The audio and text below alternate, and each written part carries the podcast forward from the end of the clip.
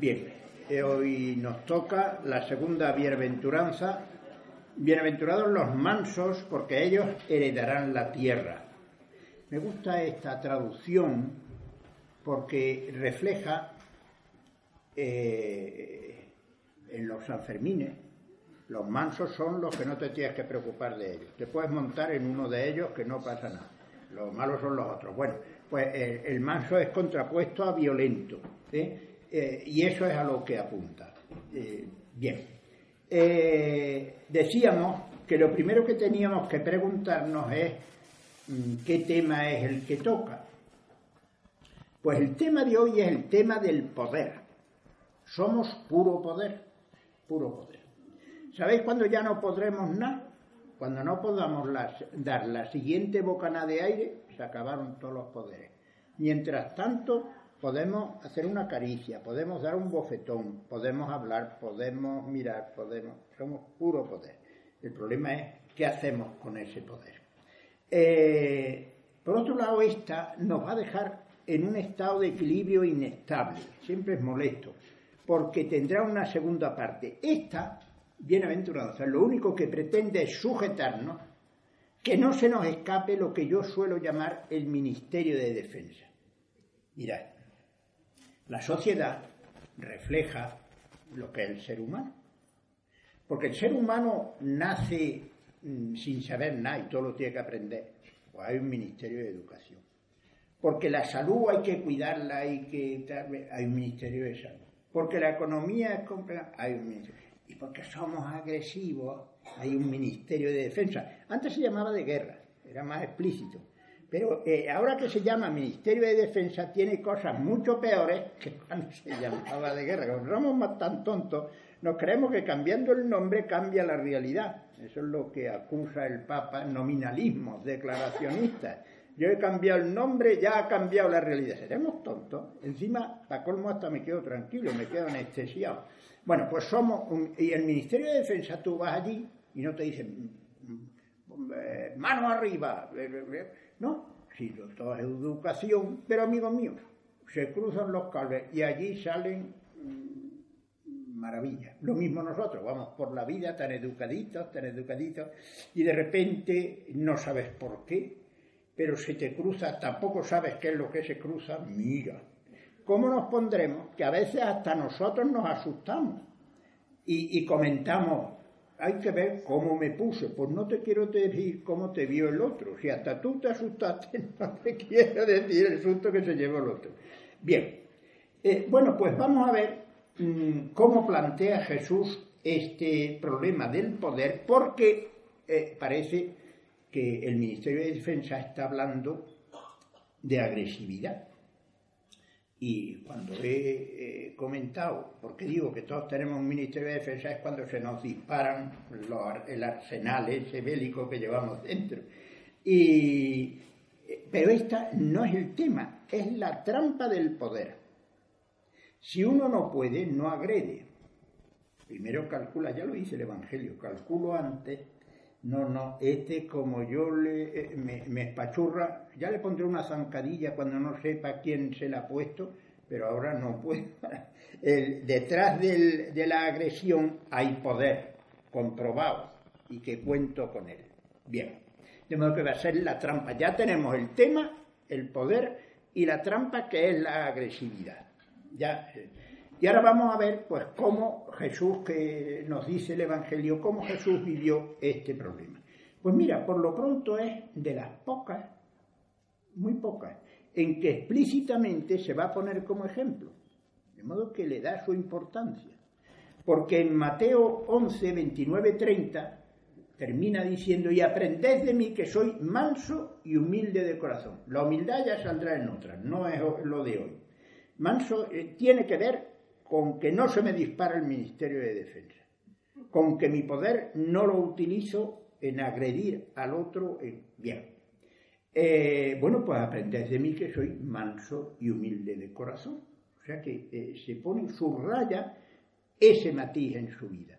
Ese, bueno, pues vamos a ver. Y efectivamente, en Lucas 9, 51, 55, a, a mí me encanta Lucas. De los sinóticos el que más me gusta. ¿Por qué? Porque sitúa las cosas en el contexto en el que ocurren, y eso te da mucha luz. Entonces dice que subían a Jerusalén, de modo que Lucas, Lucas 9, sucedió que como se iban cumpliendo los días de su asunción, él se afirmó en su voluntad de ir a Jerusalén y envió pues mensajeros delante de sí que fueron y entraron en un pueblo de samaritanos para prepararle posada, pero no le recibieron porque tenía intención de ir a Jerusalén. Vaya por Dios. Tenían que atravesar Samaria, entonces no había ni ave ni cosas de estas, y entonces tenían que ir a la patita. Y claro, en un día no podía hacer el trayecto. Vaya por Dios. Y mira, pues alargaros a ver ese pueblo que hay ahí, a ver dónde nos podemos quedar esta noche. Bueno, pues luego por la pinta, o por el habla, o por lo que sea, los otros dijeron, ¿qué vais? ¿A Jerusalén? Sí, sí, vamos a Jerusalén. Tendréis ganas de llegar a Jerusalén, ¿no? Sí, tenemos. Pues mira, os vamos a hacer un favor. Si seguían andando toda la noche, todo tieso, todo tieso, pues vaya a llegar un día antes, de modo que os vamos a hacer ese favor. Vaya. ¿Para qué dijeron esto? Ahora verás. Es, genial. De modo que al, al verlo sus discípulos Santiago y Juan, ¿quiénes son estos? Estos no son unos que se le colaron, ¿qué va? Estos son de los que dijo, vente conmigo, vente conmigo, vente. Pues este hermanito, pues que Jesús, que tenía humor, les puso un mote, les puse Boanerges, que por lo visto significa hijos del trueno. ¿Por qué? Porque iban pegando petardazos por donde iba. Y ahora verá el petardazo que se les ocurre al oír que los samaritanos dicen que aquí no os quedáis, que seguís para adelante. Y entonces dice, al oírlo Santiago y Juan, sus discípulos Santiago y Juan dijeron, Señor, ¿quieres que digamos que baje fuego del cielo y los consuma? ¿Quieres que les demos un susto? No, yo suelo decir que estos son los precursores de la bomba atómica, porque es cachicharrados vivos, o sea, que no quede ni rastro. ¿eh? Eh, y eh, fíjate qué barbaridad, qué cosas. Es la primera vez que saco el tema, va a salir mucho. Una de las cosas más nefastas en la vida son las idealizaciones, porque nos salimos de la realidad y no sé qué vamos a hacer ahí fuera porque lo que tenemos que dar respuesta y vivir es lo que tenemos delante, no. Pues si algo idealizamos es todo. Mira, de los que se rodeó eran unos petardos de un calibre. De modo que fíjate lo que se le ocurre. Menos mal que pidieron permiso. Menos mal que no se lanzaron eh, a pedirla esa. Eh, y entonces dice que se fueron a otro sitio. Pero uno, otro de los evangelistas, eh, no, en, otros códices hay un añadido. Dice que Jesús les dijo, no sabéis de qué espíritu sois. No se puede ir por la vida que lo que me molesta lo tacho mapa. Fuera. Porque entonces, vete tú a ver, te quedarás solo como te descuidas. Bien. Bueno, pues eh, ya tenemos ahí. Pero donde aparece la mansedumbre en Jesús, como eh, no que aparece, sino que es eh, la rúbrica de, la confirmación de que era verdad lo que decía que era manso, pues es la pasión. Pero como la pasión nos va a salir en la siguiente bienaventuranza y en la última, ahí nos vamos a parar más en el tema de la pasión explícitamente, aquí remito a Isaías 53, ya sabéis que es uno de los cánticos del siervo de Yahvé, y en que presenta todo el sufrimiento del siervo de Yahvé precisamente desde la perspectiva de la no agresión, de la mansedumbre, como oveja al matadero. Eh, entonces, eh, si leemos ese texto de Isaías precioso, teniendo como cristiano en el trasfondo pues la pasión del Señor, pues es la mejor manera de hacer un repaso de la pasión del Señor desde esta perspectiva es decir, no se defendió. Ministerio de Defensa, lo que, lo que ha cambiado y ya poco menos que esto está mejor, pues que es Ministerio. Y efectivamente, normalmente agredimos para defendernos, para que antes que el otro me ataque, lo ataco yo. Antes, ¿eh? Bien. Eh, si vis pacem para decían los, los, romanos, que no eran tontos estos, y eran prácticos. Bien, pues eh, entonces eh, remito a eso. O sea, ahí es donde Jesús, tan es mansedumbre, tan no se defiende que lo quitan del medio. Ahora bien, ahora empieza el lío. Porque ahora nos encontramos con que el, Evangelio, mira, el Evangelio es lo más complejo que podemos manejar. El Evangelio le podremos decir todo lo que sea. Y los que no son cristianos pueden echar todas las pestes que quieran. Pero lo que no se le puede decir es que el Evangelio es simple. Entonces, eh, este Jesús que, eh, que rubrica con su vida esa mansedumbre y no se defendió, sin embargo, tenemos en los cuatro evangelistas, no uno, los cuatro, la expulsión del templo. Bueno, pues ese día le pasó como a nosotros, le cruzaron los cables. Y dice que cogió una gesta y dijo, ¡fuera! Y mira, cuando decía fuera, los otros lo entendían, había que irse. Y dice que tiró las mesas de los cambistas. Pero esto entonces no había billetes, eran monedas, todos robando por allí. El lío que le haría. Bueno, pues qué barbaridad, pero qué, pero bueno, pues, pues ahí está, ahí está. Hombre, podía haberlo hecho además de otra manera más y decir, hombre, achucharos un poquito para allá, un poquito más para allá, no aquí tan encima, no metidos en el templo, no, fuera, aquí no y allí no. ¿Mm? Bien, de modo que cuando... Entonces, por lo pronto, parece ser que esa mansedumbre de la que habla Jesús no es blandenguería, de que aquí no pasa nada, de que esto no, no, mira, no. Bien, pero tenemos ese problema. Eh, ¿Cómo compaginar una cosa? Lo que sí es verdad, eso eh, por ahora lo doy porque esto va a ser un, un problema, no tenemos una pizarra. Eh, lo que sí es verdad es que no sigue detrás de ellos para cargárselo, sino que aquí no, se van fuera por montar el tenderete fuera, porque habéis convertido la casa de mi padre en cueva de ladrones. Después veremos la razón profunda de esto. Bien, eh, pero tenemos otro texto también muy desconcertante, que este tenemos que esperar a la segunda parte de esta bienaventuranza que se la da la séptima el, bienaventurados los que hacen la paz. Y es el Lucas, porque ahí de lo que habla expresamente es de, de la paz. Lucas 12, 49, 53, de repente dice, he venido a arrojar un fuego sobre la tierra y cuánto desearía que ya hubiera aprendido. Con un bautismo tengo que ser bautizado y qué angustiado estoy hasta que se cumpla. ¿Creéis que estoy aquí para poner paz en la tierra? No, eh, sino división, conflicto. Porque desde ahora habrá cinco en una casa y estarán divididos tres contra dos y dos contra tres. Estarán divididos el padre contra el hijo, el hijo contra el padre, la madre contra la hija, la hija contra la madre, la suegra contra la nuera, la nuera contra la suegra. Bueno, esto último entra dentro de los cálculos, pero hombre, es que ha puesto boca abajo la familia. Esto, esto lo, lo ha complicado demasiado. Bueno, pues ahí está el texto. Esto como habla de paz, hasta que no lleguemos a la séptima, vemos que la cosa está tensa. Bueno, pues ahora un método que vamos a seguir a lo largo de todas las charlas es a ver si con el mismo Evangelio, no acudiendo un especialista a un libro, no, hombre, no. Si todos somos inteligentes, no nos habíamos enterado, pues lo somos. Aunque no usemos la inteligencia, la tenemos.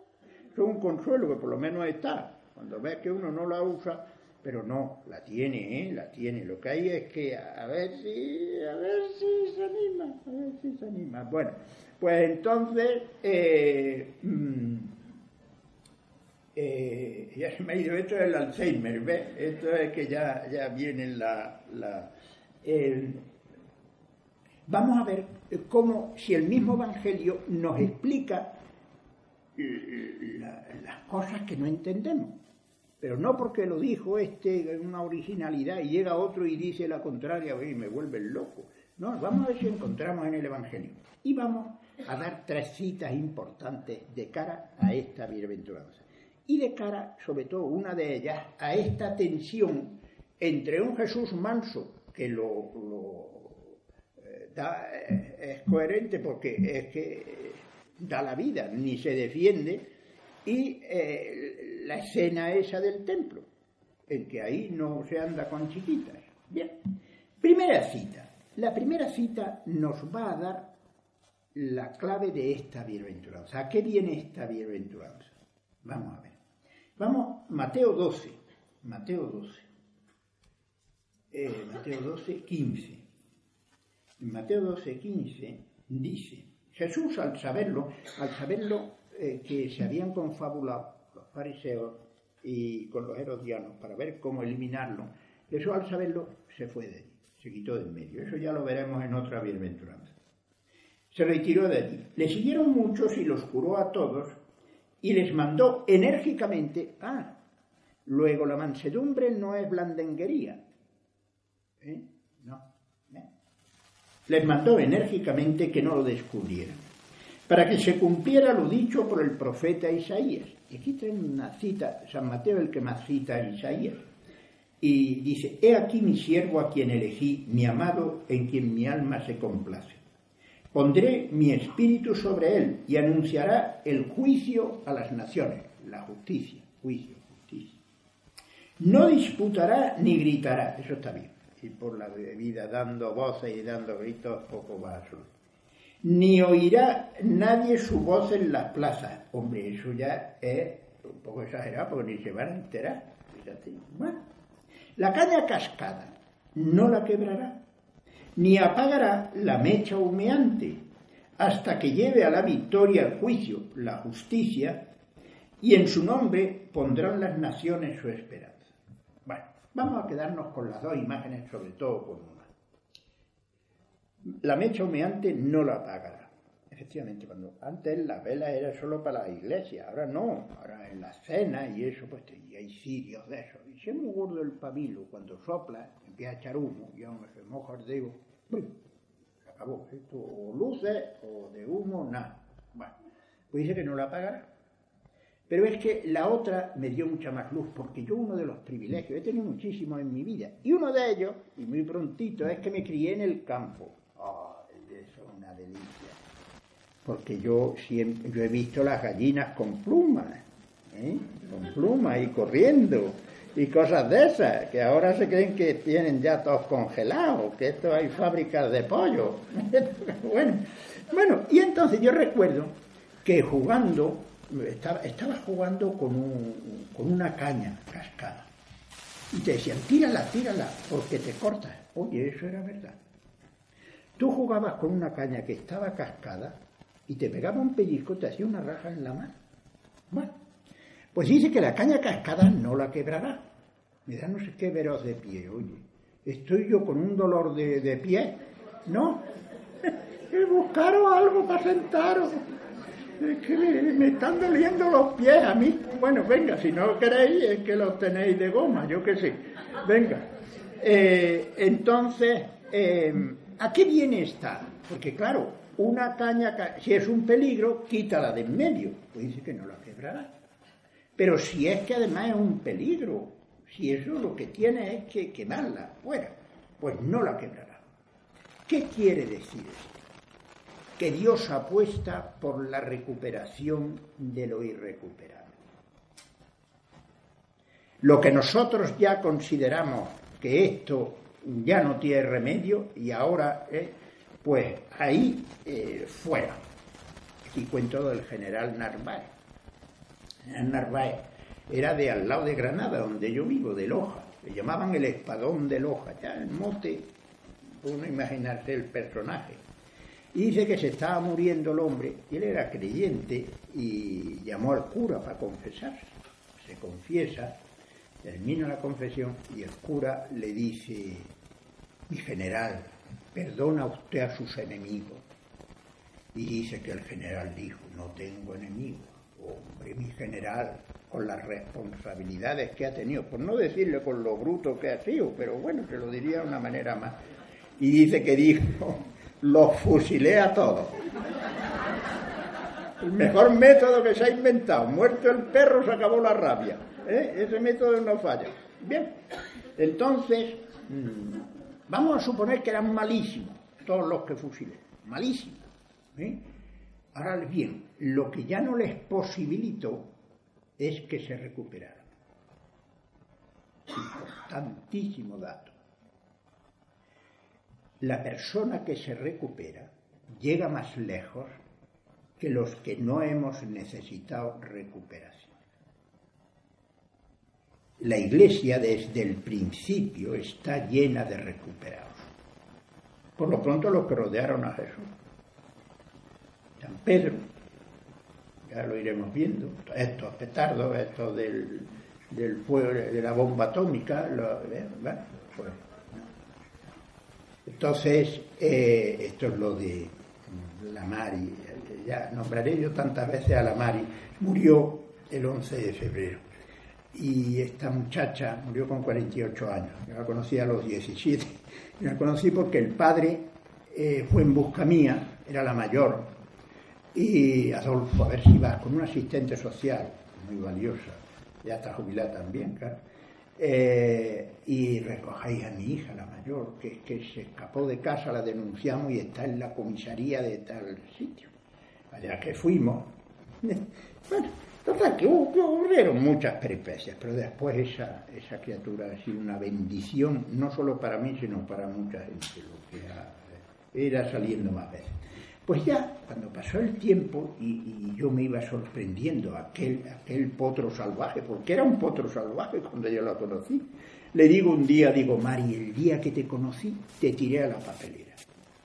Y me dijo, no se me olvidará, pues para que no tires a nadie. No está mal este consejo. Que no tiremos a nadie en la papelera. Porque el recuperado va a llegar más lejos que tú. Bien, pues Dios apuesta por la recuperación de lo que nosotros consideramos irrecuperable. Sigamos. Eh, de modo que esta es la razón de esta. Nos precipitamos y a lo mejor nos hemos privado de una joya. Segunda cita.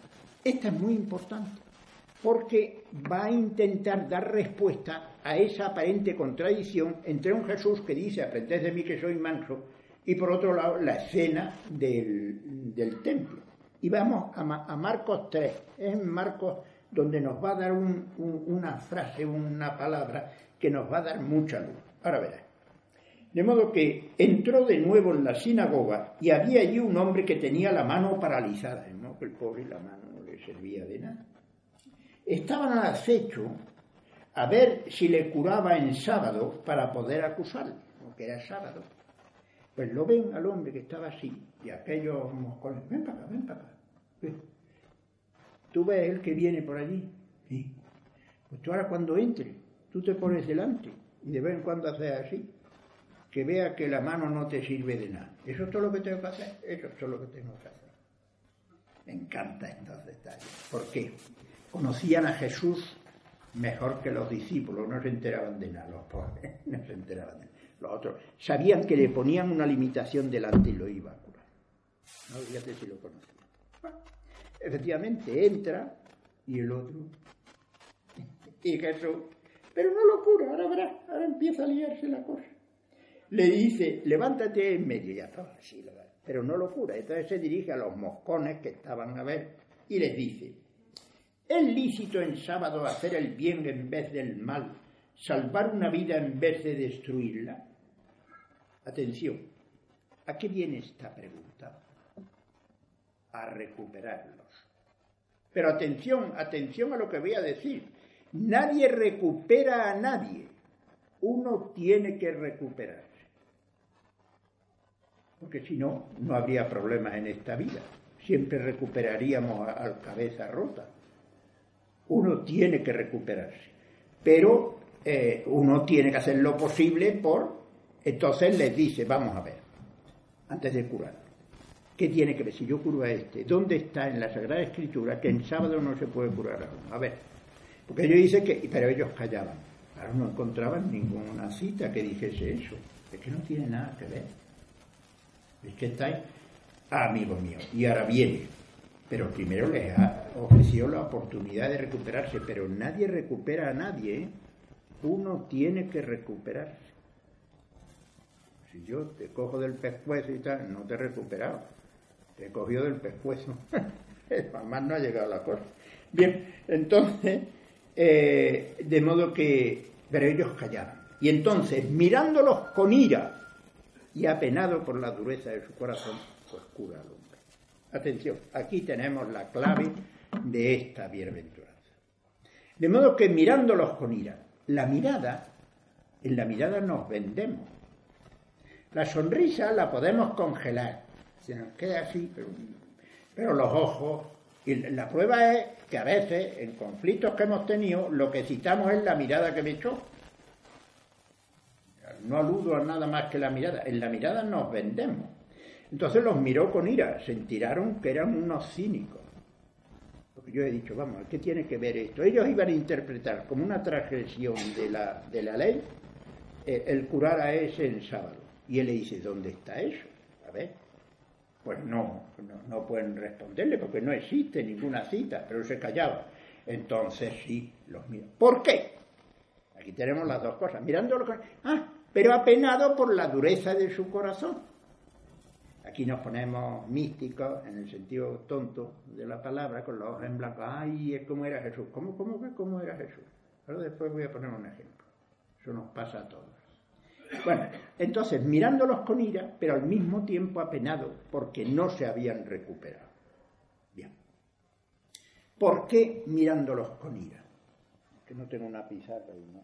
Bueno, pero lo vais a entender. Mirad, suponeros que yo presencio una injusticia. Objetivamente se ha cometido una injusticia.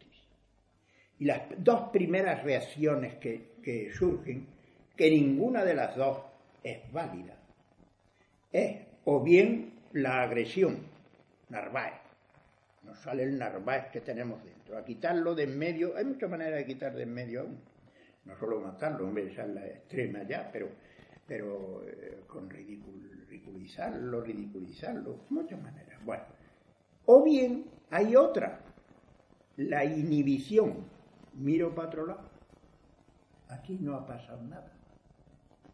Atención, no se puede pactar con la mentira, con la injusticia, con el cinismo. Pero no se puede convertir la verdad, la justicia, la autenticidad en un arma arrojadiza. Este es el equilibrio inestable. Esto es la mansedumbre. Que no caigo ni en la agresividad vengo aquí, menos mal que llego yo y voy a hacer justicia y ¡pum! Y la justicia que te quito de en medio. Vaya por Dios.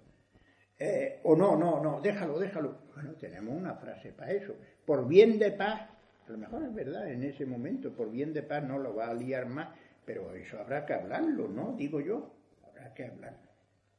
Porque no se puede pactar con la mentira, con la injusticia, pero no se puede convertir lo contrario, la verdad, la autenticidad, la justicia en un arma arrojadiza y tejido.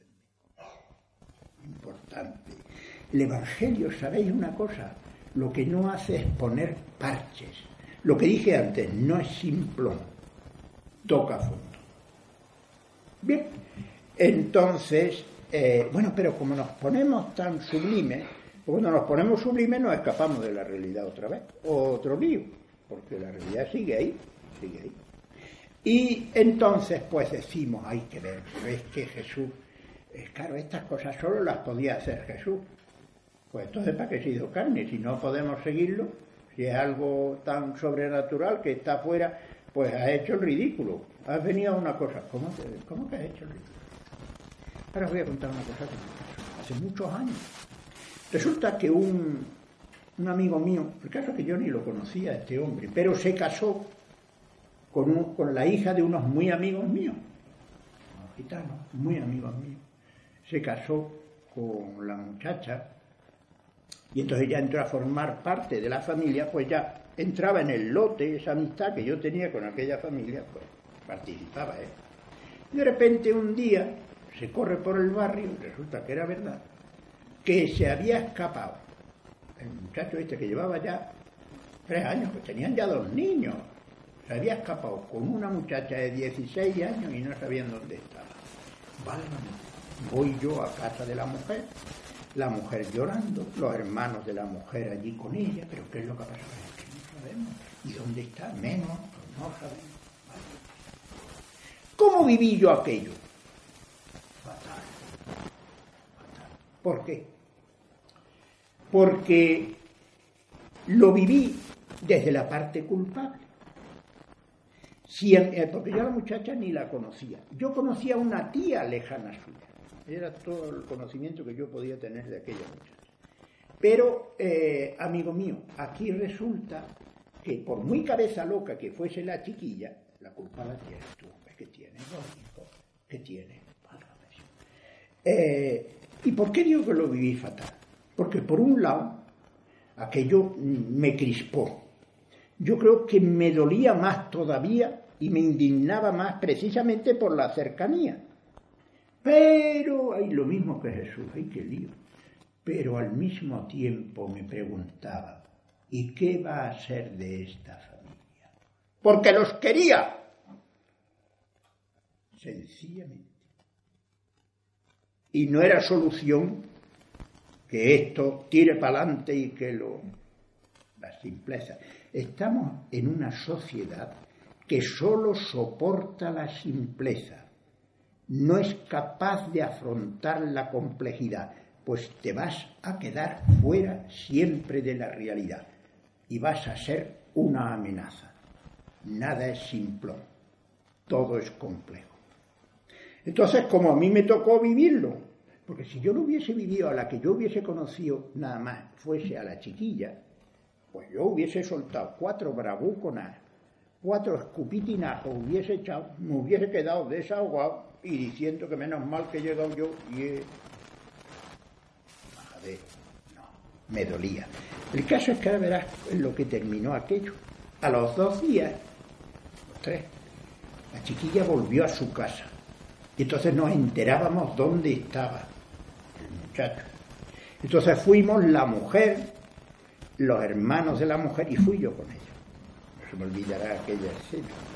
Cuando llegamos allí, pues estaba en otra ciudad, andaluza también, y que no estaba, no estaba muy lejos. Y, me acuerdo que se abrazó a mí llorando. ¿No es esto lo único válido? La única salida válida es la recuperación, no que pague lo que hay. ¿O no? Por eso, vamos a ver si nos enteramos qué es el Evangelio. El Evangelio es complejísimo. No nos saca de la realidad. No hay nada idealizado en el Evangelio. Para no estar idealizado ni siquiera los que seguían a Jesús. Ya lo veremos, los petardos que eran. Pero lo seguiremos viendo, saldrá muy. Pues entonces, mira, si esos colaron, también colamos todos. Aquí el listón no está muy alto puesto pero estamos llamados a recuperarnos. Y ningún fallo podemos considerarlo punto final en la vida ni propia ni de los demás. Porque si no, todos descartados. Bien, entonces, eh, fijaros, aquí yo recuerdo, porque claro, el, el, año 70, una huelga de albañiles en Granada. Yo llevaba ya dos años, tres, trabajando. Entonces yo estuve en aquella huelga. Claro, ni las huelgas ni las manifestaciones estaban permitidas. Faltaba todavía cinco años para que muriera Franco.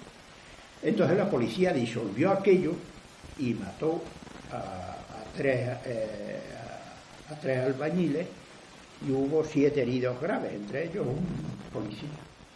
Bueno, entonces, eh, todos los años había una, una misa, ese 21 de julio, en recuerdo de los que habían caído, y dos párrocos más echadillos para adelante, pues eh, ofrecían su iglesia.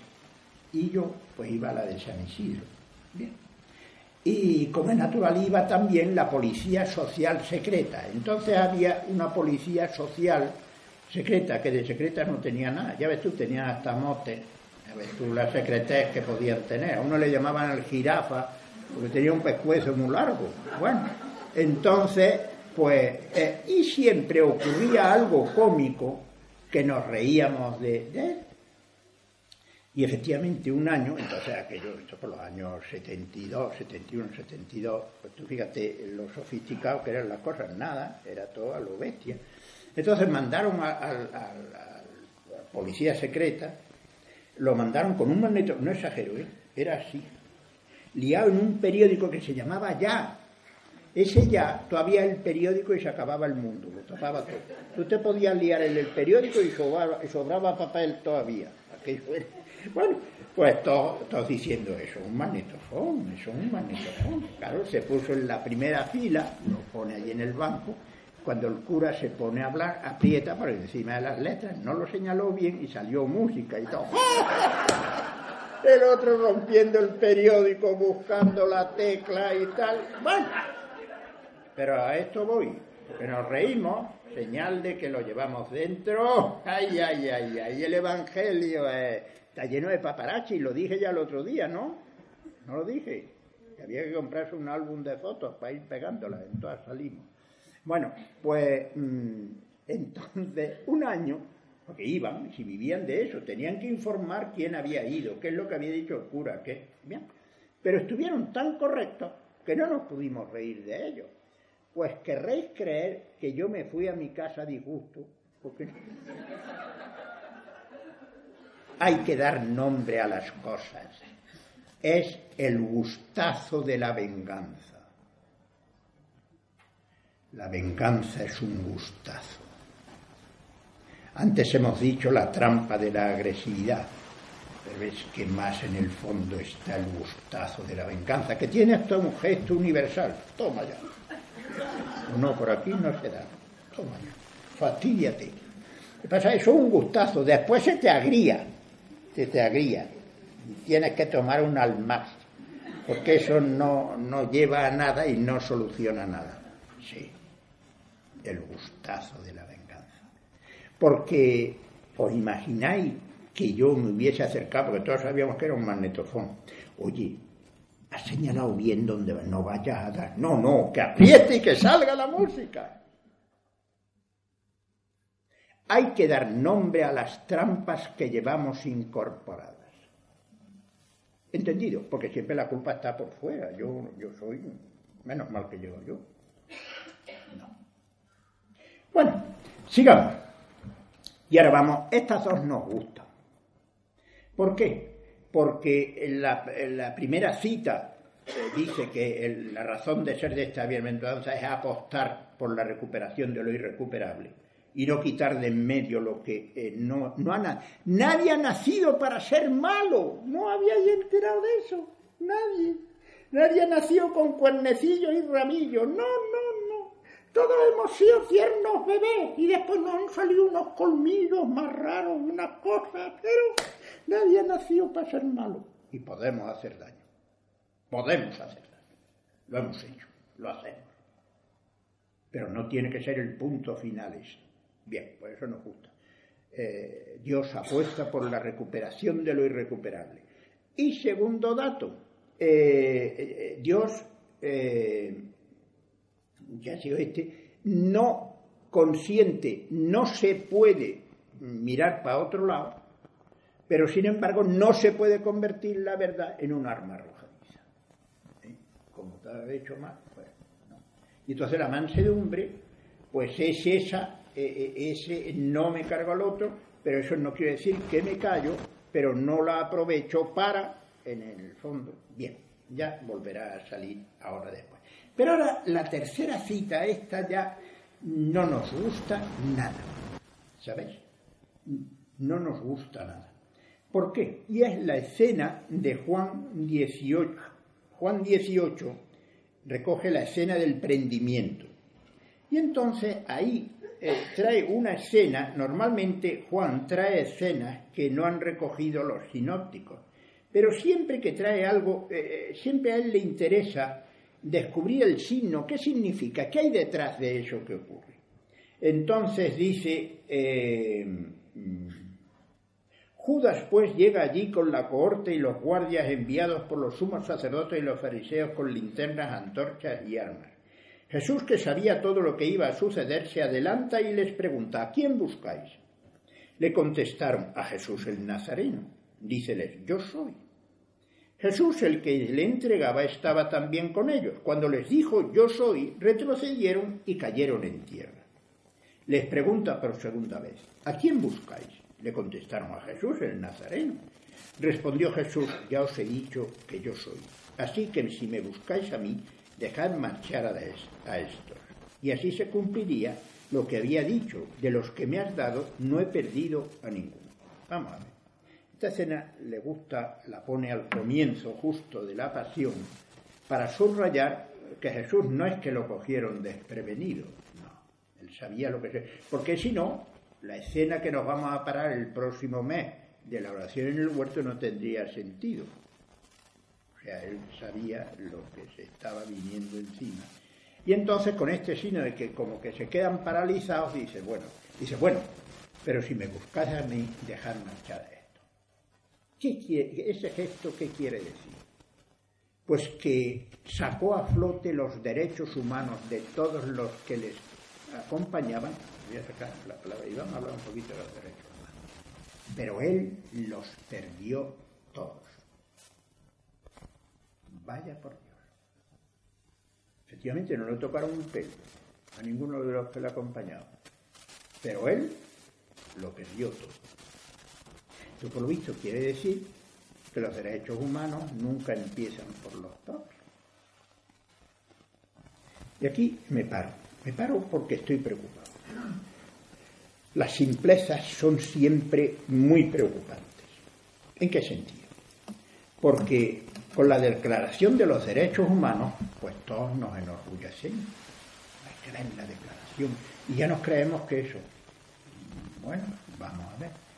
Y yo suelo decir, hombre, los mismos habrían salido si en vez de declarar los derechos humanos hubiésemos declarado los deberes. No, no, eso no. Bueno, hasta aquí parece que eso es inocente, pero parece ser que no es tan inocente. ¿Por qué? Porque la única conclusión que hemos sacado, pensando por mí mismo, esta reflexión la hago porque yo mismo me he visto con los dedos pillados en la trampa. Eh, la gran conclusión que hemos sacado es que yo soy un sujeto de derecho. ¿Cómo? Yo soy un sujeto de derecho. Un momento. Una cosa es que tú tienes unos derechos inalienables, y eso es indiscutible, aún antes de que se declarase. Y otra cosa es que tú seas un sujeto de derecho. Eso ya habría que hablar. ¿Por qué? Aquí vamos a ver si esto lo registramos. El único sujeto de derecho indiscutible, porque no puede ser otra cosa, es el niño muy pequeñito Aquí están los niños de los contenedores, que ven cuando en la prensa salen. ¿Se ha encontrado un niño en un contenedor? Pues depende de que abriesen el contenedor 10 minutos antes o 10 minutos después para llegar a tiempo. Fíjate si es, si es un sujeto de derecho. No tiene ni un deber. No puede sobrevivir solo. Los poquitos derechos, porque el derecho a ir a la escuela no lo tiene todavía, pero no puede ir. Derecho, los poquitos que tiene que es que le den de mamá que lo limpien y que lo abriguen, pues esos son todos los derechos que tiene. Bueno, pues él no se los puede buscar. Como no se le den, es el único sujeto. Cuando nos sienten, aquí con todo lo que ahora vivimos, cuando nos sienten en una silla de ruedas, se nos caiga la baba, nos tengan que lavar el culete, nos tengan que dar de comer y pegar casusto porque nos atragantamos, otra vez sujetos de derechos. Pero mientras tanto, sujetos de derechos. ¿Por qué? A ver si os quedáis con esto. Primer dato. Los derechos que yo tengo y los tengo, yo tengo derecho a ser respetado. tengo. Y tú también. ¿Eh? ¿Y tú? ¿Y tú? Y el que va por ahí fuera. Todos, todos lo tienen, el mismo que tengo yo. Pues pues esto ya pierde brillo. si lo tiene todo el mundo, ya, hombre, cuando soy yo nomás, que le tenéis que respetar. No, pero es que todos tienen que respetar. Válgame Dios. Primer dato. Segundo dato importantísimo. Nadie puede asegurar sus derechos. ¿O sí? Porque si no, con la Declaración de los Derechos Humanos, que hemos celebrado eh, no sé cuánto aniversario, pues ya se hubiesen arreglado todos los problemas del mundo. Se han arreglado. Porque el hecho de que yo tenga unos derechos y los tengo, no quiere decir que esos derechos se van a cumplir. Eso no está en mi mano. Y si tú no me respetas, aunque yo tenga todo el derecho de ser respetado, pues me he quedado sin tu respeto. Y aunque todos los demás me respeten, sin tu respeto me he quedado. Y eso es irrepetible, nadie lo puede suplir. De modo que eh, eh, resulta que yo no puedo asegurar eso. Yo no soy un sujeto de derecho. Ahora bien, como ese derecho que yo tengo y lo tengo, es que yo no estoy diciendo que no tenemos unos derechos, no, no, al revés, estoy sacando, estoy tirando del hilo a ver todo lo que eso debe llevar. Que no, no, yo soy un sujeto y todos tenéis que estar pendientes de mí, ¿cómo? Que, somos muchos. Tercer dato, como no lo tienes tú solo, pues entonces, eh, eh, si tú tienes derecho a ser respetado, pues tú tienes que respetar a esta, a esta, a este, a aquel, a la otra, ¿no? Pero a todos, todos, porque es que lo tienen todos, ese que tú tienes, lo tienen todos. Y eso solo está en tu mano. ¿O no? Lo único que está en nuestra mano. ¿Cómo se educa? Si es que eso se le puede llamar educación. Porque si todos exigimos quién se responsabiliza, Pregunto, nada más, ¿eh? una preguntilla que se, me ocurre. Muy serio esto, ¿eh? muy serio. Porque las simplezas no son tan inocentes y tan tontas y mira, no pasa nada, pero si es una tontería, no de tontería nada. Porque muchas veces las simplezas dan un bandazo y el bandazo opuesto es que se llevan por delante lo que no tenían que llevar. De modo que Jesús saca a flote los derechos de todos los demás, de todos los que le rodean, pero él pierde los suyos. Como yo vaya en primer plano a sacar los míos adelante, no voy a tener tiempo para, para tanto de los demás, cada cual que se busque. Pues vamos de culo, con perdón, pero de culo. ¿Entendido? Esto no tiene salida. Bien. Entonces, esta ya nos molesta. Pero vamos a ver qué es lo que dijo. Pues dijo mucho sobre el tema.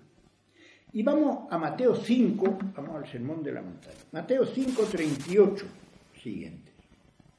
Allí dice Jesús, recuerda, bueno, ahí va. Eh, Habéis oído que se dijo ojo por ojo y diente por diente. Pues yo os digo, no resistáis al mal antes bien al quien te abofetee en la mejilla derecha, ofrécele también la otra. Al que quiera pleitear contigo para quitarte la túnica, déjale también el manto. Y al que te obligue a andar una milla, vete con él dos. A quien te pida da, y al que desee que le prestes algo, no le vuelvas la espalda. La ley del talión. la ley del talión es, eh, eh, es una monstruosidad. Bueno, como esto ya me ha pasado, me pasó dos veces, pues ya me pongo el parche antes de que salga el grano. Porque todo el que está metido en el campo de lo jurídico, como es natural, ese campo es el que domina y todo lo interpreta desde esa dimensión. Y entonces, en dos ocasiones me ha pasado que al yo decir que esto es una barbaridad, el ojo por ojo, pues se me ha acercado después una persona con toda la educación del mundo, bueno, pero sepa usted que eso fue ya un avance, un avance. Pues como todos los avances que tengamos sean así, eh, estamos arreglados. No, no, es que no solo no fue un avance, fue un riesgo terrible que sigue siendo real. ¿Por qué? ¿En qué consiste ojo por ojo y diente por diente? Que tú me has sacado un ojo, el derecho, y lo tengo yo aquí en la mano. Entonces, ¿Qué tengo que hacer? Quítate la gafa, porque eso no entra en el... y te saco el derecho tuyo, porque si no ya no lo he hecho bien. En realidad, ¿qué es lo que he hecho? Imitar y repetir la barbaridad que digo que tú has hecho conmigo. ¿Y eso es un avance? No. ¿Por qué no se asoma usted a otra disciplina, por llamarlo de alguna forma, que tiene que ver con el ser humano, como es la psicología? ¿Cuál fue el primer comportamiento que tuvimos cuando nacimos? Pues nuestro cerebro tenía unas capacidades muy precarias, aunque desde el principio está funcionando, pero muy precarias, no podía. Y entonces nos identificamos con nuestra madre primero, enseguida con nuestra padre, imitamos y repetimos lo que vemos. Entonces, eso, todos conocemos casos de personas que el padre habla un idioma, la madre habla el otro. Si, cada, eh, si el padre y la madre le hablan en su idioma, el niño ese, con el cerebro que tiene, saca los dos idiomas perfectamente.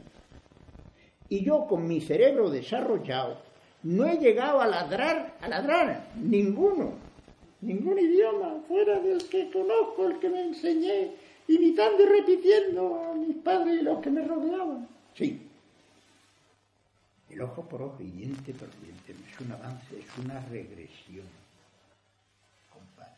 Imito y repito, y eso no es algo elaborado, es algo que se me dispara, que me lleva por delante.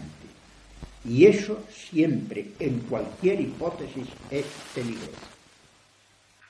Ese mecanismo que tuvimos y fue maravilloso al nacer, pues porque la capacidad de aprendizaje era de, a una velocidad tremendo, eso tenía que desaparecer. Y tenía que empezar a funcionar mi capacidad de decisión, mi capacidad de análisis, mi capacidad. Y entonces cuando uno se siente perdido y percibe inseguridad, automáticamente no es algo mental, sino que automáticamente regreso, imito y repito. Porque ¿qué es lo que hago yo sacándote eh, el mismo ojo que tú me habías sacado? Imitar y repetir lo que digo que es una barbaridad, porque es una barbaridad, porque lo hace? Por el gustazo de la venganza. ¿Y por qué el gustazo de la Porque todo lo regresivo es muy gratificante, dice Freud. Perfecto. Y dice una cosa que digo, ahí te quedaste corto. Dice, y la puerta que da a la regresión siempre queda abierta. Digo, ahí te has quedado corto. Y está cuesta abajo y te resbalas. Y tú habías llegado allí y ahora te has resbalado y se te ha escapado algo que no era. Es una regresión, no es un avance. Lo diga quien lo diga. o sea, desde el punto de vista, claro que es un avance que no me lo he cargado, pero es que lo que hay detrás es un mecanismo que se nos dispara. Y aquí cuento lo de mm, eh, hace muchos años, en un atentado que hubo en Zaragoza de ETA, murieron dos niñas de unos 10 años. La gente estaba muy crispada. Entonces unas monjas de la otra punta de Granada me llamaron para que fuese a dar eh, una charla, era cerca de Navidad, me acuerdo. Fuese a dar una charla a un grupo de, personas, de mujeres del barrio, que se reunían cada no sé qué tiempo y leían algo del Evangelio para hablar del sentido cristiano de la Navidad y no este sentido consumista. Pero claro, había surgido esto. Y el día antes de ir, pongo yo la radio, había ocurrido ya el atentado, en estas cosas que intervienen, llaman por teléfono, eso se pueden hacer tesis doctorales de las llamadas Y entonces uno llamó y dijo, pues eso lo que haría que ir es a Bilbao, a tal sitio, no me acuerdo el sitio. Eso sí, hay que reconocerle que el hombre lo avisaba. Mira, eso las cosas, hay que decirlo todo. ¿eh? Y poner una bomba. El pobre locutor, hombre, ¿no ve usted que esto no es solución? Nada, nada, le tuvo que colgar. Bueno, pues llego yo a mi charla de, la Navidad, que es Navidad ni nada. Salió el tema, que era lo que estaba allí candente. Bueno, y entonces les conté esto que acabo de decir, cómo eh, se nos dispara, porque algo regresivo. Y yo ante una barbaridad lo que se me dispara es imitar y repetir, porque me descoloca tanto que pierdo todos los controles y regreso a mecanismos que yo he vivido y que ya estaban superados, pero regreso. Y entonces una mujer, una mujer que no sé quién, cómo se llama, eh, estaba tres sillas mi estaban unas 15 personas allí, no te creas que una mujer joven además. Y dice en alto, la mujer se asustó tanto que ni siquiera levantó la mano para ella intervenir. Dice en alto, dice, qué barbaridad, que podemos hacer cosas que hacen malos a los demás. Tremenda frase, siempre la he citado a esta mujer. Podemos ir por la vida sacando lo peor del otro, porque se le dispara, ¿eh? No es que sea malo, se nos dispara se provoca esa regresión y la regresión es compulsiva, no es elaborada, no hay ninguna elaboración ahí, se nos dispara y podemos hacer cosas que hacen mal a los demás. No está mal el susto de aquella mujer. Bien, y entonces ya, eh, eh, pero sigue. Habéis oído que se dijo amarás a tu prójimo y odiarás a tu enemigo, pero yo os digo amad a vuestros enemigos y dice, para que seamos hijos de nuestro Padre Celestial, que se salía el sol sobre buenos y malos, sobre justos e injustos. Es decir, que apuesta por la recuperación de lo irrecuperable. Y, termina diciendo, vosotros sed perfectos como vuestro Padre Celestial es perfecto. Y en el paralelo en Lucas, Lucas 6, dice, sed misericordiosos. Es decir, la perfección de Dios es su misericordia es su apuesta por la recuperación de lo irrecuperable. No por decir que aquí no ha pasado nada, ha pasado algo terrible, pero no tiene por qué ser el punto final. Bien, y ahora eh, vamos a Mateo 20, porque hemos dicho que el tema era el poder. Y sin embargo no ha salido el poder, ha salido las trampas del poder, las trampas más peligrosas, porque es que se pueden llevar por delante a y entonces vamos a Mateo 20:20. Mateo 20:20, como lo cuenta esta escena, eh, mi padre decía, porque mm, dice que entonces se le acercó la madre de los hijos de Zebedeo, hombre, los dos amiguetes estos, los guanerges, la mamá. Ahora nos vamos a enterar de dónde habían sacado eh, el carácter, es que verás qué mamá tenía. Entonces mi padre decía que esta era la patrona de las recomendaciones efectivamente va a recomendar a sus niños que valen, hombre, para una madre, sus niños es lo más grande del mundo. Bien, pues se acercó con los hijos y se postró como para pedirle algo. Él le dijo, ¿qué quieres? Dícele ella, fíjate tú la manera de recomendar. Si hay algo delicado recomendar, porque como el otro sospeche que está, le está sugiriendo que cometa una injusticia, ya un examen menos que lee lo suspende sin leerlo, porque ya no, porque a mí no me manipula nadie. Pero es muy delicado esto, pero la verdad está como recomendaba. Manda que estos dos hijos míos se sienten uno a tu derecha y otro a tu izquierda, todos los demás detrás, en tu reino, porque yo he oído que tú vas para rey y estos los dejo yo colocados. Ve, digno de una madre, de toda madre, y eso, la prueba es que después con ella no se van a meter, se van a meter con los niños. Bien, entonces, claro, Jesús, eh, ante esa escena, allí delante de todo, Jesús, no sabéis lo que pedís. ¿Podéis beber la copa que yo voy a beber? Pero le daría un codazo la mamá a los niños. Eso es para vosotros. A mí no me ha dicho que beban nada. Y los otros, sí podemos. Los otros aquí iban lanzados. Es una copa y dos también. Trae para acá. Eh, eh, eh, eso era todo. Entonces Jesús dice, pues sí, mi copa la vaya, ya veréis el trago en que consiste. Pero sentarse a mi derecha o a mi izquierda no es cosa mía concederlo, sino que es para quienes está preparado por mi Padre. ¿Y quién es su Padre? ¿Y dónde yo encuentro el, Padre de este? Mm, y vienen los, especialistas, los teólogos, y se arman un taco. Bueno, si propiamente, bueno, pues si el padre es igual al hijo, ¿cómo el hijo nos robó? Y se arman un cacao. Pero no seas tonto, si aquí no está dando una clase de teología Jesús. Aquí tiene delante una mamá en cela con sus dos niños. Y, está viendo el follón que ha liado en el grupo, porque está viendo la cara de los otros y la euforia de los dos. Es recomendado. ¿Y qué hago? Y, y, entonces, no, pero eso es para mi padre. Mientras se va a buscar a mi padre, me deja el terreno libre y a ver si eh, arreglo eh, el desaguisado que me ha liado.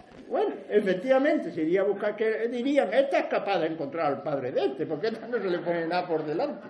Bueno, efectivamente, ahí viene, genial. Ay, Dios mío. Si yo sacase de estas charlas que nos prohibamos idealizar, me iba contentísimo de Albacete. Ya está, fíjate qué, qué barbaridad he dicho, pues, y la repetiré siempre, ya verás. Ahora verás.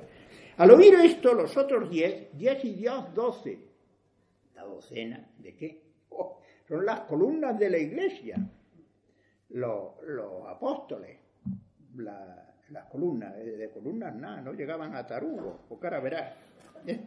Los otros diez se indignaron contra los dos hermanos. A la mamá la comprendían. La mamá quiere dejarlos colocados. Pero sois vosotros los que tenéis la culpa, que tenéis que traer a vuestra madre. Eso tenemos que hablarlo nosotros. Se indignaron contra los dos hermanos, mas Jesús los llamó y dijo, eran impresentables, impresentables, iban a codazo limpio, ¿o no? Porque, bueno, la mamá está bien, y los niños, pero es que los otros, eh, eso tenemos que hablarlo, a codazo limpio. Esto fue el comienzo. Mirad, cuando yo caí en la cuenta de esto, respiré hondo. ¿Por qué? Porque si esos colaron, yo vuelo también. Si esos petardos colaron y le dieron hasta carguillo, pues hijo, aquí, aquí esto es un colaero, todo el mundo entra. Pues para que después nos van a decir, oye, ¿te has enterado de lo que era esto? Pero no pone muchas exigencias. La apuesta de la recuperación de lo irrecuperable se tuvo que rodear de irrecuperables. Porque si no, no tendría nada que ver con nosotros el anuncio del Evangelio. Prohibido idealizar. No hay nada idealizado en el Evangelio. Y entonces, pues les dice, ¿sabéis que las naciones las oprimen, eh, las dominan como señores absolutos y los grandes las oprimen con su poder? Y esta, esta escena de los codazos eh, aparece en Lucas también en la, en la última cena, nada menos, la última cena. Bueno, pues allí va a codazo limpio también. Y añade, y se hacen llamar bienhechores. Esto es verdad. Yo he visto en Paraguay, en, el, en la Plaza de los Héroes, pues allí está el mariscal López. El mariscal López le declaró la guerra Argentina, a Brasil y a Uruguay. Paraguay es nada menos, allí en el centro de América. Para los otros, unos gigantes, murieron todos los hombres. Solo quedaron viejos y niños. Pues tiene un monumento. Loco, ¿cómo le vas a declarar la guerra a, unas naciones que, que, es 20 veces o más que el Paraguay? Murieron todos en Cerro Corá es un hecho histórico. Pues la hacen llamar bienhechores, tremendo esto. Si es el, el, Evangelio es el reportaje más tremendo de, de, la historia. Bien. Pero no ha de ser así entre vosotros. Y aquí nos ponemos místicos. No, nunca, nunca. Místicos en el sentido peyorativo, cuando se te ponen los ojos en blanco.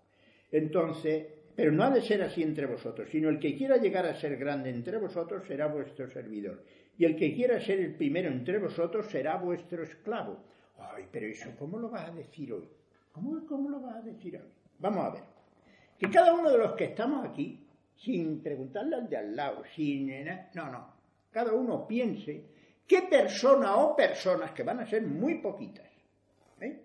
ocupan el primer puesto en su valoración, no en la admiración. Admiramos lo que envidiamos. Eso, la admiración me resulta muy ambigua. Eh, eh, el agradecimiento. Yo agradezco haber conocido a esta persona. ¿Cuántas? No van a ser muchas. Pero, eh, ¿quiénes van a ser? Aquellas personas que sé que puedo contar con ellas, sea lo que sea, la hora que sea y por lo que sea. Es decir, como si fuesen tu esclavo o tu servidor, ¿o no? O tú lo que agradeces haber conocido en la vida es el chulo, la chula de turno que va aquí les das de lado, te lo hacen una vez y la segunda ya ni te encuentras con ella. ¿No? Sí. De modo que esto parece ser que es en todo, esto no es una cosa del otro mundo, así es nuestro. Lo, lo que ocupa el primer puesto es aquella persona que sé que puedo contar con ella, ¿o no? Eso es lo que agradecemos en la vida. Pero termina. De la misma manera que el Hijo del Hombre, ay, por esto se llamaba el Hijo del Hombre, todo quisque, no solo el Hijo del Hombre, no ha venido a ser servido, sino a servir y dar su vida en rescate por muchos. Vamos a ver. La vida nos hemos encontrado con ella. De modo que la vida nadie echó una solicitud para vivir. Y hemos tardado años en tomar conciencia de que éramos unas criaturas que estábamos viviendo y que teníamos que decidir qué hago yo con esto yo no, eh, a mí no me pidieron permiso para vivir. Y, bueno, pues entonces, ¿cuál es el único verbo que da sentido a la vida? Pues todo lo hemos recibido. Hemos estado recibiendo durante años, con muchas S, solo recibiendo, sin poder dar nada. ¿Y entonces qué hacemos con todo esto? Habrá que devolverlo, somos pura deuda. ¿Y cuál es la única? O sea, habrá que darlo igual que lo recibiste gratuitamente. ¿Y cuál es la única manera de dar el servicio? Atención, no hay servicio que sea indigno si había que hacerlo. Yo esto lo he oído en un colegio, en una zona muy marginada, en que una niña muy inteligente, para motivarla, pues la motivación era decirle, mira, tú no estás, digo la frase exacta, así que me dije, tú no estás para limpiar culos ni quitar mierda. Nació para otro mucho más sublime, eso es indigno. Pues entonces, cuando a mí me sienten en la silla de ruedas y llego a la silla de ruedas y me tengan que lavar el culete y me tengan que... que venga ese inútil. No. no ha habido un trabajo indigno si había que hacerlo. La doctora que hace virguerías en la mesa de operaciones. Pero tiene dos niñas pequeñitas. Una tiene un añito y otra tiene tres. Y no se las puede traer en una jaula y colgarlas en el quirófano sino que las tiene que dejar en su casa. Y ha encontrado una muchacha marroquí que va a aprender árabe y español porque no saben nada, pero las cuida con cariño y tal. ¿Cuál de los dos servicios es más digno? Ya está, ahí lo dejo. Eh, de modo que, y, ah, y aquí, me, ¿esto qué quiere decir?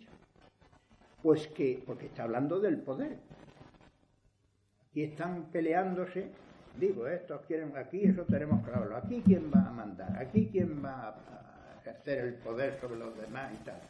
Y entonces Jesús dice en este pasaje, la única alternativa al poder es el servicio.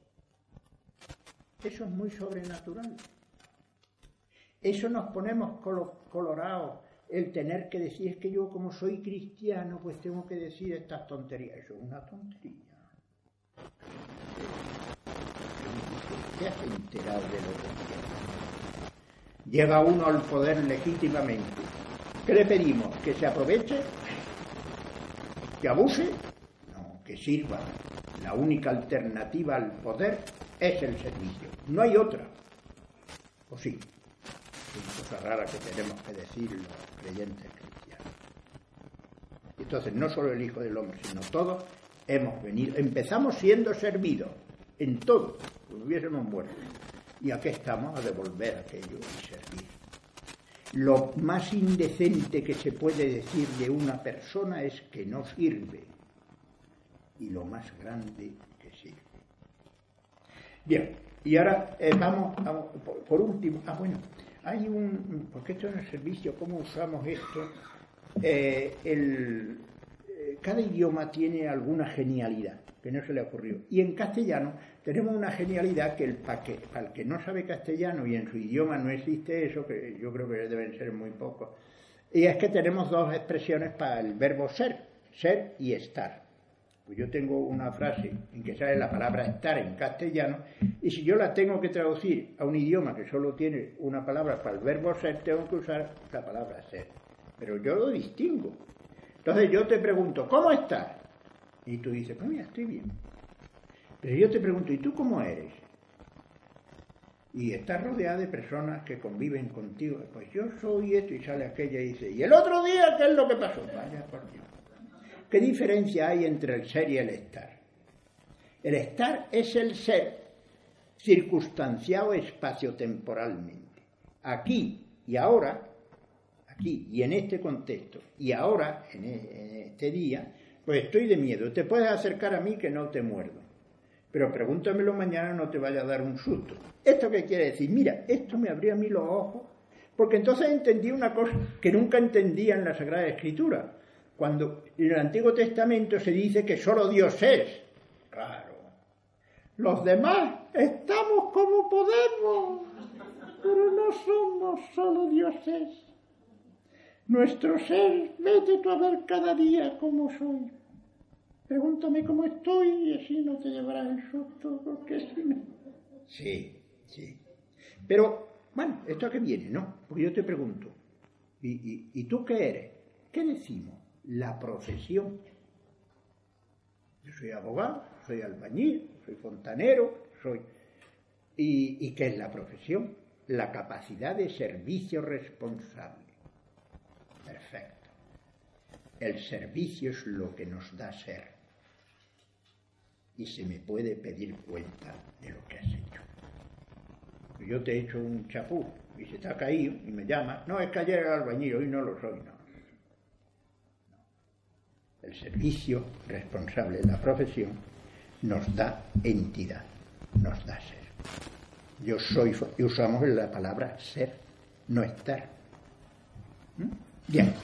Y, ahora vamos a un texto importante, Mateo 5, 25, 26, en lo que estamos, que lo vamos ya a relacionar con otro texto ya de que no es el, Evangelio. Otra vez al sermón de, la montaña, y dice 25. Habéis, eh, ponte enseguida buenas con tu adversario mientras vas con él por el camino, no sea que tu adversario te entregue al juez y el juez al guardia y te metan en la cárcel yo te aseguro que no saldrás de allí hasta que no hayas pagado el último céntimo. Preciosa escena. ¿Por qué? Porque yo suelo decir, el Evangelio no nos saca de la realidad y menos la idealiza. Entonces, ponte a buenas con tu adversario. Pero hombre, ¿cómo tienes adversario? Porque surge. Porque a veces ni ha estado en mi mano, ni yo he tenido la culpa. Pero entonces eh, el Evangelio nos suele decir que nos va sugiriendo a ver si llegamos a tiempo y arreglamos aquello y no lo complicamos más. Ponte enseguida mientras vas con él por el camino, no sea que tu adversario. Cuando entramos en la justicia de este mundo, entramos en una trituradora. Y aquello caiga quien caiga. Esto lo he presenciado a veces. Ponte a buenas.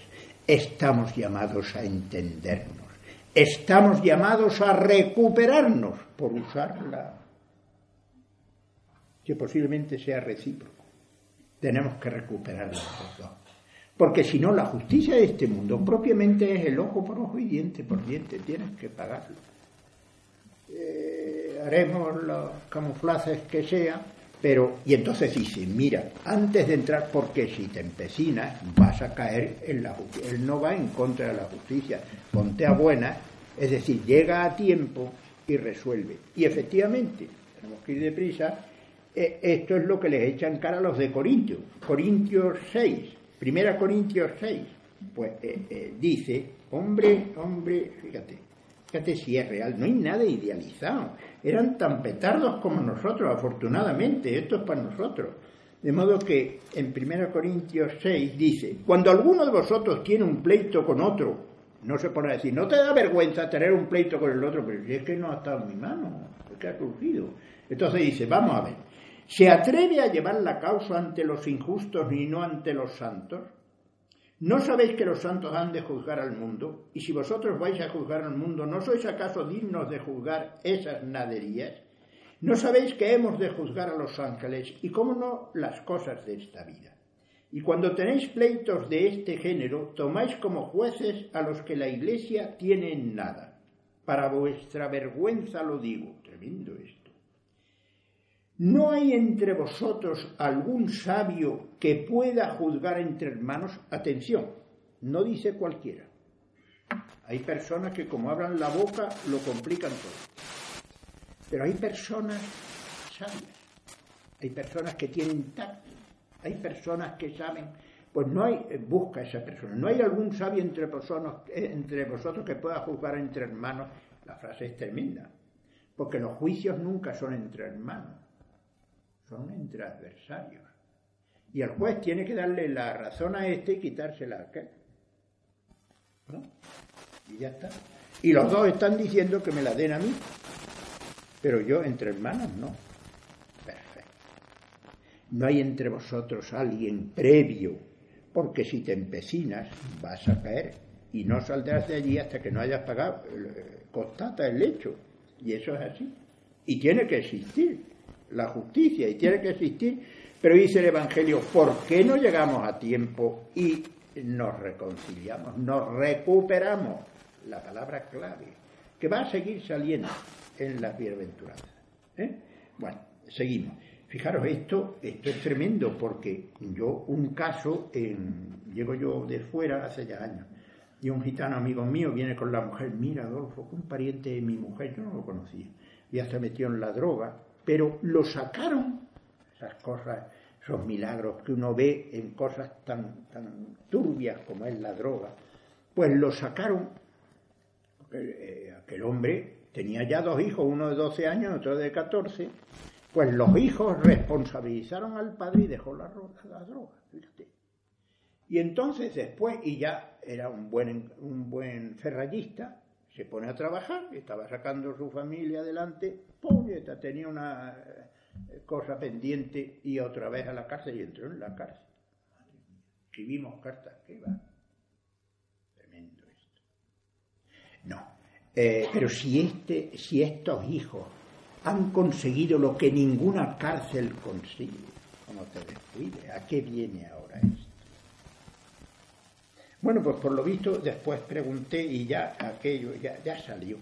Pero bueno, no, no se estropeó porque lo que todos eh, temíamos era que saliese otra vez, poco menos, menos mal, era un buen profesional, redimió eh, y salió. Pero a lo que voy, ¿no? A que, cómo trastocamos las cosas. Bien. Y entonces ya los otros textos, en Hechos 7, la muerte de, Esteban, pues eh, es un paralelismo con la muerte de Jesús. No les tengas en cuenta su delito, perdonando a los que... Romanos 12, 19, 21, ese texto siempre se han remitido, todo movimiento no violento se ha remitido a este texto.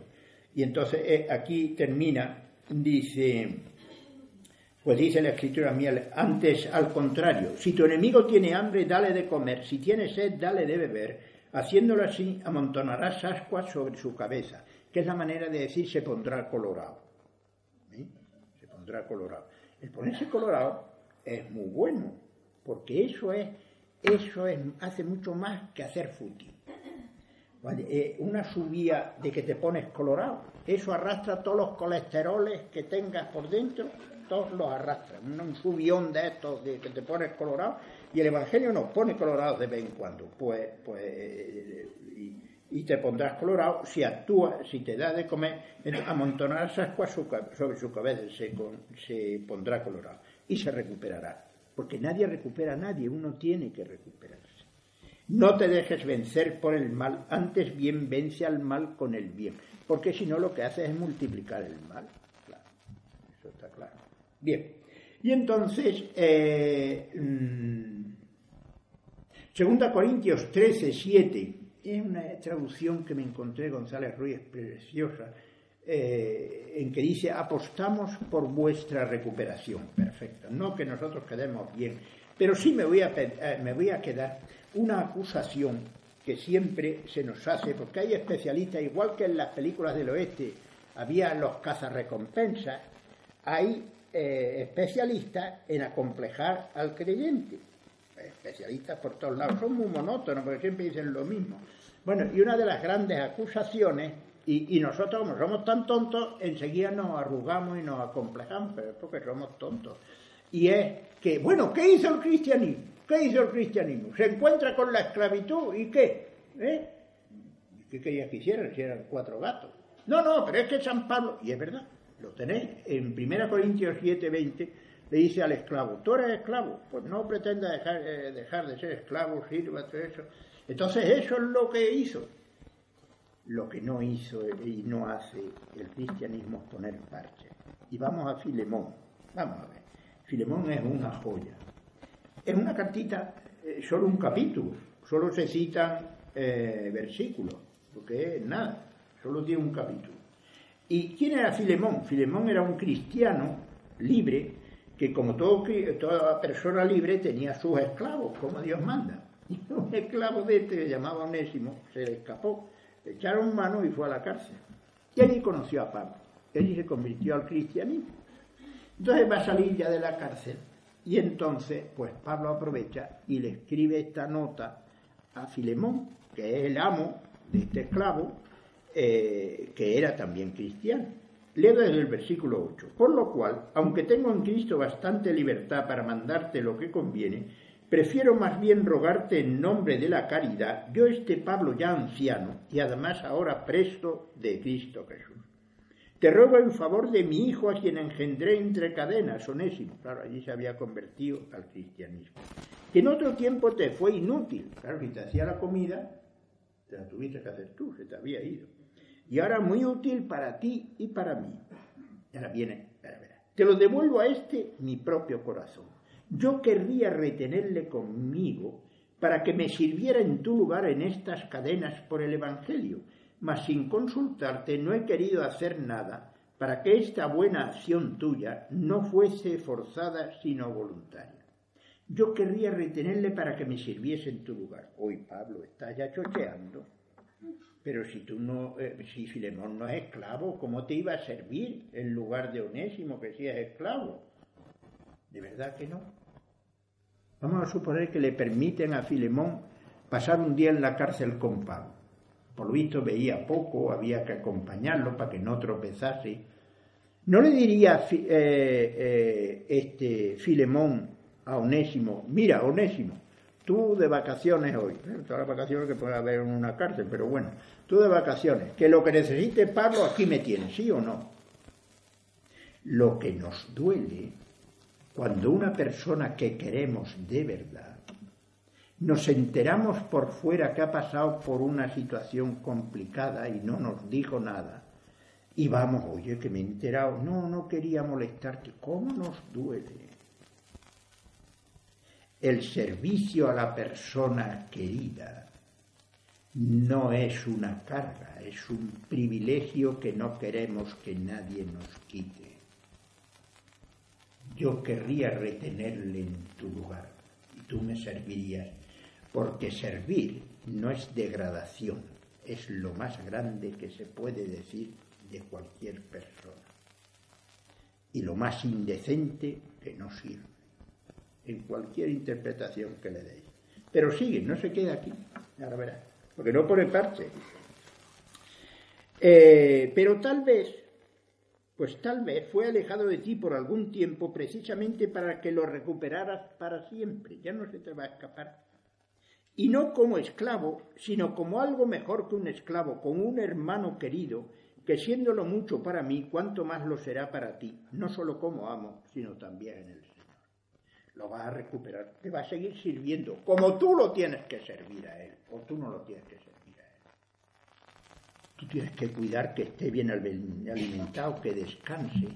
Somos puro servicio recíproco, ¿o no? Aquí uno hemos venido a que nos sirvan y otros, pues mira, eres un parásito, fuera. Fuera. Lo más indecente que se puede decir de alguien es que no sirve y lo más precioso es que sí, y que podemos contar con él, como el Hijo del Hombre. Vino a, servir, no a ser servido.